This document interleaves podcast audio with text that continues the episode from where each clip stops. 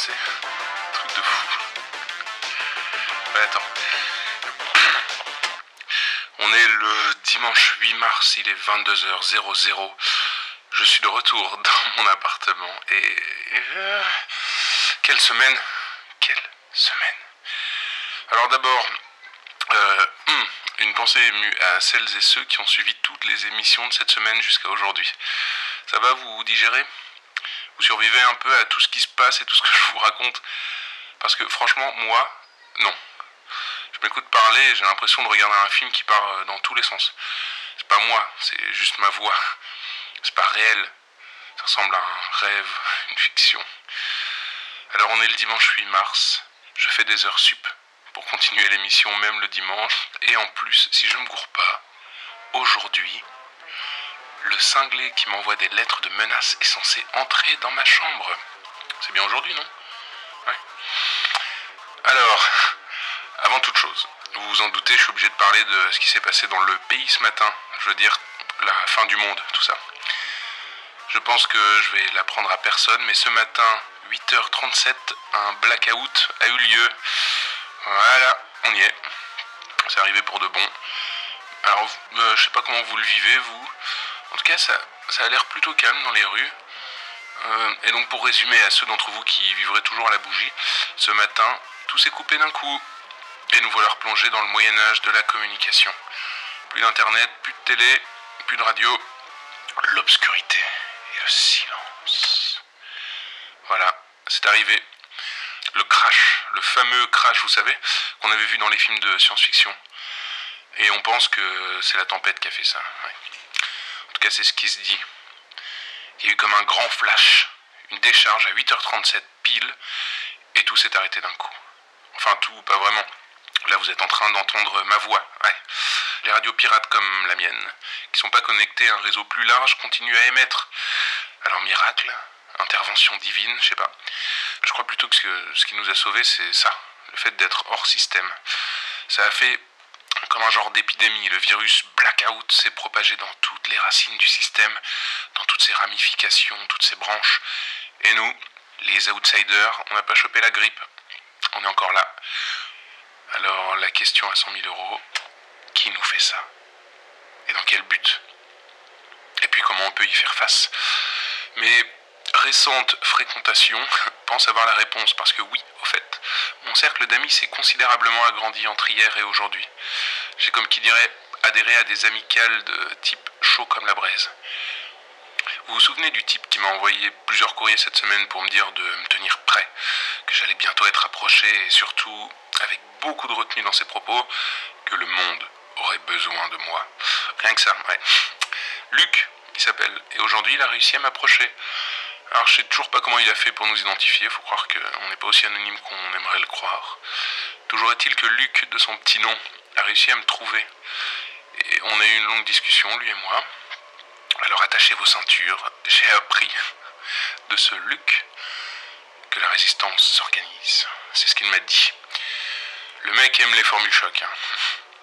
En gros, depuis que les lumières sont apparues dans le ciel, il se trouve que des types un peu plus futés que les autres, ou un peu plus parano, ont remarqué assez vite que ça affectait les gens, que ça leur retournait le cerveau. Ils ont compris qu'on était en train de nous faire quelque chose, quelque chose de mal, lentement, tranquillement, à nous tous. Alors ils se sont organisés, et maintenant ils sont apparemment, d'après ce qu'il dit, un sacré paquet, caché partout ici à Bruxelles, mais aussi dans d'autres villes du pays, et même au-delà. Une vraie armée. Mais c'est pas tout. Il m'a dit qu'ils avaient prévu le blackout, et c'est pour ça qu'ils comptaient sur moi. C'est-à-dire que maintenant que les communications sont à l'arrêt, c'est par les radios pirates doit s'organiser la résistance. Ouais. Alors il m'a pas demandé mon avis, hein, il m'a dit que c'était comme ça.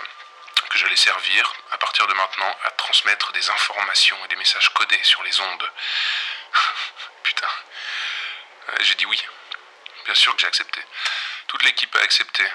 Une histoire de taré est en train de se dérouler sous nos yeux et on nous demande de nous mettre en plein milieu du bordel. Alors, soyons fous. Moi,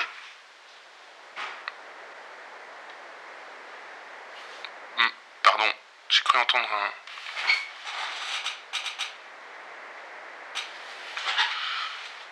Deux secondes, je reviens.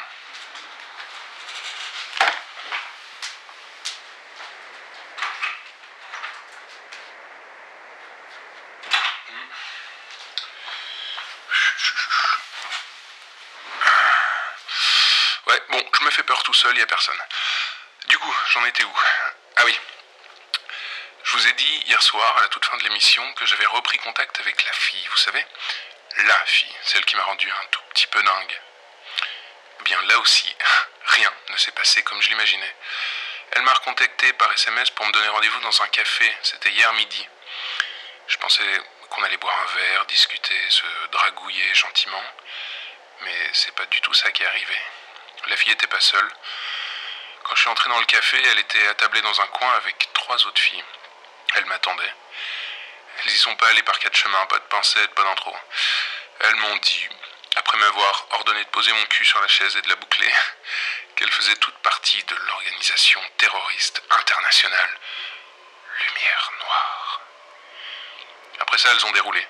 Elles m'ont expliqué qu'elles m'avaient approché en prévision de ce qui allait arriver, le blackout, l'invasion, toute cette histoire de taré. En gros, elles avaient tout prévu, bien sûr. Comme Luc. Encore une fois, je me suis dit que tout le monde avait une longueur d'avance sur nous. Comment les gens ont pu comprendre si vite ce qui allait se passer et à partir de là imaginer des solutions pour y faire face Et quelles solutions d'ailleurs? Notre radio. Elles m'ont simplement prévenu, elles m'ont pas demandé, hein, elles m'ont prévenu que notre radio allait servir à mettre en contact des gens dorénavant, qu'on allait être, je cite de mémoire, mais c'est pas le genre de truc qu'on oublie, l'épicentre des combats, l'écho de toutes les voix, ouais ouais, c'est ce qu'elles ont dit. Ces gens ont le sens de la formule, ça laisse songeur. Et encore une fois, moi, j'ai dit oui. Tout de suite, sans réfléchir. J'ai dit oui à tout, à tout le monde, à tous ceux qui veulent nous utiliser pour mener un combat qu'on comprend même pas. Je dois être complètement con. Qui sait si c'est pas un coup de ceux d'en face pour nous infiltrer, je sais pas, pour nous retourner la tête à nous aussi. Et même ceux d'en face, j'utilise ces mots, mais je sais même pas de qui je parle. Je sais rien en fait. En tout cas, voilà, voilà où on en est. Je vous ai tout dit. Donc, noir total. Et un seul phare dans le brouillard, cette émission de Radio Pirate.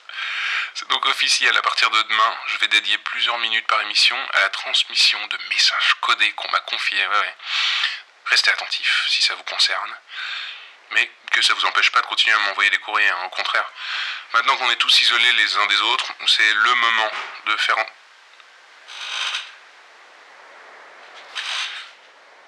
là, j'ai entendu un bruit. Merde, ok, les gars, vous m'entendez, vous m'entendez Je crois que ça y est, le type se pointe. Donc ramenez vos fesses maintenant. Le type est rentré, je l'entends. Grouillez-vous.